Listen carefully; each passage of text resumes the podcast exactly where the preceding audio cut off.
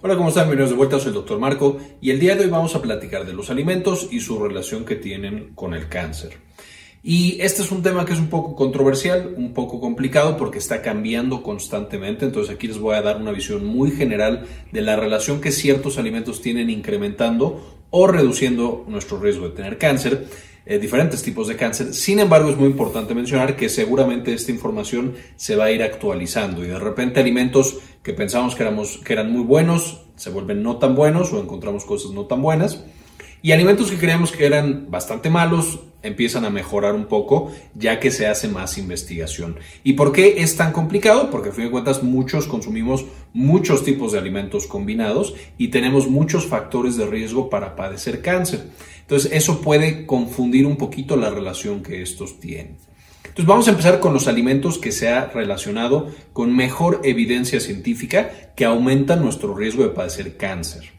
Y estos son el alcohol, el consumo de alcohol. Mientras más consumimos alcohol, mayor es el riesgo de presentar ciertos tipos de cáncer, como cáncer de cabeza y cuello, cáncer de esófago y cáncer en general gastrointestinal. Eh, en segundo, y por supuesto, mientras las bebidas que consumamos tienen un mayor contenido de alcohol, también aumenta este riesgo. Por lo que la recomendación es limitar lo más posible el consumo de alcohol que nosotros tenemos y definitivamente no combinarlo con otros factores de riesgo cancerígenos como es el consumo de tabaco o el consumo de algunos de estos otros alimentos que vamos a mencionar. En segundo lugar, también tenemos evidencia muy muy fuerte y está reconocido de manera muy amplia que ciertos tipos de carne roja, eh, es decir, la carne roja en general y en específico eh, los embutidos y la carne roja procesada, van a aumentar mucho el riesgo de eh, cáncer, especialmente de colon, de nuevo también gastrointestinal y de algunos otros sitios del cuerpo. Y esto es específicamente porque cuando consumimos carne roja eh, y especialmente carne procesada, cuando llega a nuestro intestino grueso va a ser metabolizada, es comida por las bacterias que viven ahí y produce nitritos. Y estos nitritos pueden ser sustancias con un factor importante cancerígeno. Entonces, dentro de este grupo de carnes rojas ya quedamos los embutidos y aquí están las salchichas, el jamón, todo ese tipo de, de productos y también las carnes que están curadas con sal, ahí está la cecina, eh, esta que masticamos que es muy dura, que olvido cómo se llama, etcétera. Todo ese tipo de carne, mientras más salada, mientras más procesada, mayor es el riesgo de eh, presentar un cáncer eh, de colon o algún cáncer gastrointestinal en general en la vida a futuro. De hecho, la recomendación es que no se consuman más de 500 gramos de carne roja a la semana. Entonces, por supuesto, esto es limitar bastante nuestro consumo de carne roja eh, para protegernos de este tipo de cánceres. Y esto, por supuesto, incluye también a la carne de cerdo, carne de vaca, carne de cerdo, carne de cordero. Todos estos tipos de carne tienen un alto riesgo eh, para desarrollo de cáncer más adelante. Ahora, esto personalmente no se vea que eh, que no debemos comer carne roja, solo que debemos limitar mucho su consumo. en este video no estamos recomendando ser veganos o vegetarianos, eso es una conversión completamente aparte, con diferentes consideraciones en salud. Aquí solamente hablamos del el riesgo de cáncer y la alimentación. Ahora, además de estas eh, carnes, que de nuevo la carne es el principal alimento que se ha relacionado. Eh, tenemos también algunos suplementos alimenticios y algunos otros vitaminas, específicamente los carotenoides, que los carotenoides sabemos es lo que le da el color a ciertas verduras, eh, principalmente a la zanahoria, aunque también a algunos vegetales muy oscuros. Y aquí se ha encontrado que los carotenoides podrían incrementar el riesgo de cáncer de pulmón. Esto, por supuesto, en personas que ya tenían factores de riesgo, de nuevo, por ejemplo, que eh, fuman o que consumen alcohol en grandes cantidades. El uso de carotenoides, de beta caroteno especialmente, incrementaba al parecer, esto ya es evidencia un poco que se tambalea más, que no estamos tan seguros, pero pareciera indicar que aumenta el riesgo de presentar cáncer de pulmón.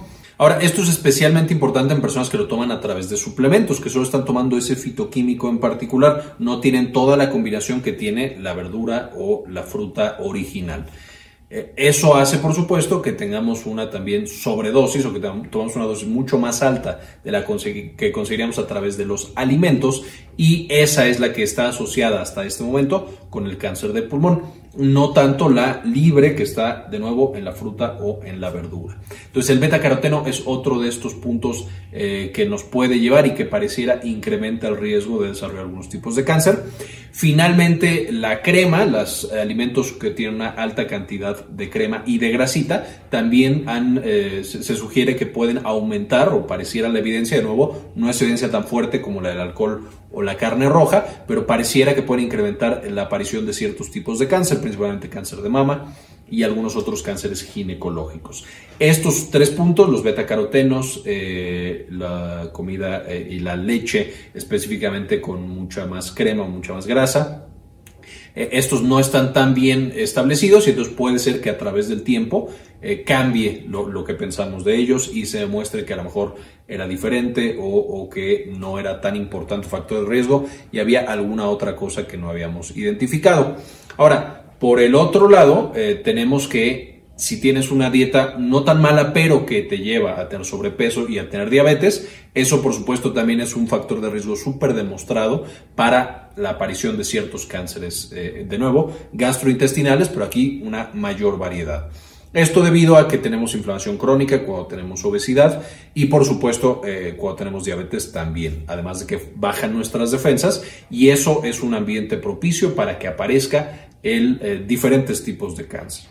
De manera que sea la dieta que sea, lo ideal es que tratemos de mantenernos en nuestro peso o lo más cercano a nuestro peso y que tratemos de prevenir la diabetes a través de una buena dieta, al mismo tiempo que eh, hacemos ejercicio, que el ejercicio es un factor protector independiente, incluso en personas con sobrepeso, el hacer un poco de ejercicio mejora su riesgo de presentar muchas enfermedades, incluido el cáncer, y tratar siempre de cuidarnos lo más posible. En el otro lado de la balanza tenemos alimentos que al parecer nos protegen del cáncer de diferentes tipos.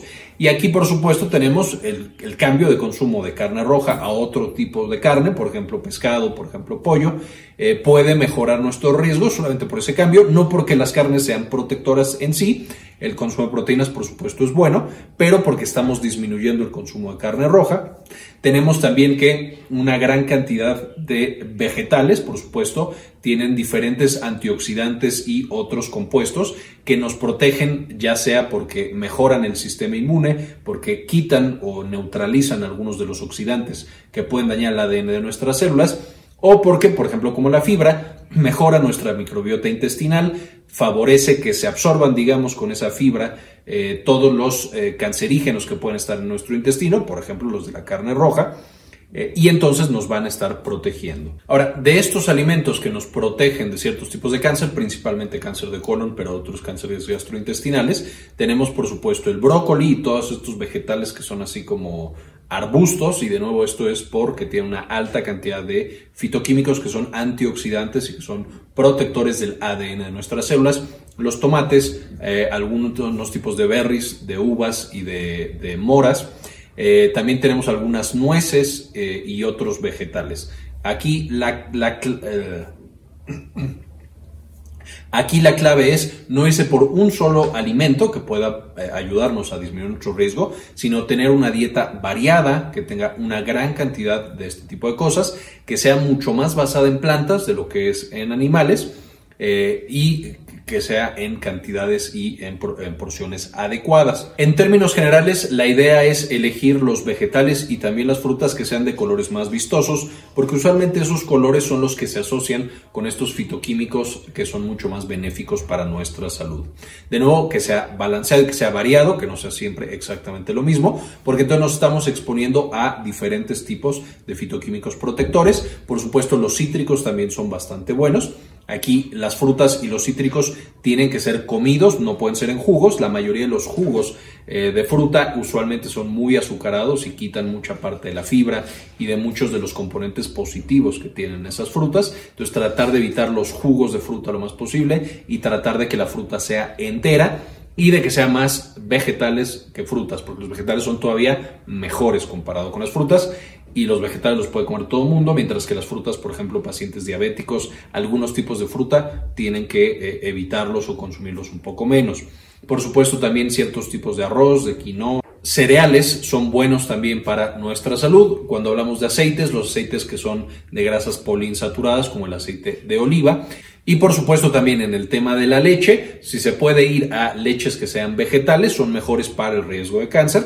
Y si no nos gustan las leches vegetales, por lo menos de la leche que consumimos, que sea con menos grasa, leche descremada eh, y la leche, eh, de nuevo, que tenga menos cantidad de grasa. Finalmente, el café presenta un efecto igual que el té, que tiene cafeína, como el té negro, eh, el té verde y todos estos tés que tienen no necesariamente cafeína, pero cafeína u otro jantina Usualmente eh, también se ha demostrado en los estudios que disminuyen el riesgo de presentar ciertos tipos de cáncer, además de tener otros beneficios para la salud.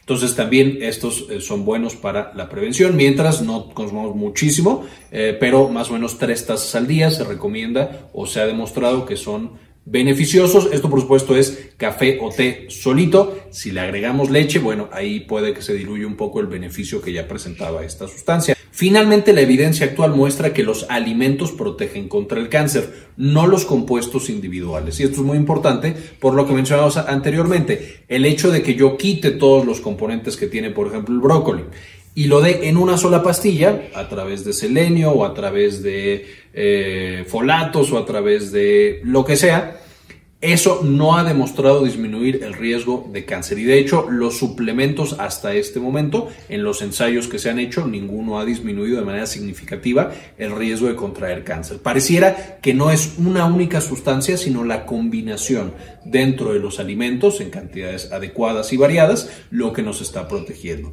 Por lo que a, este momento la recomendación no es ningún suplemento, no es ninguna pastilla específica con un compuesto, sino este tipo de alimentación mucho mejor.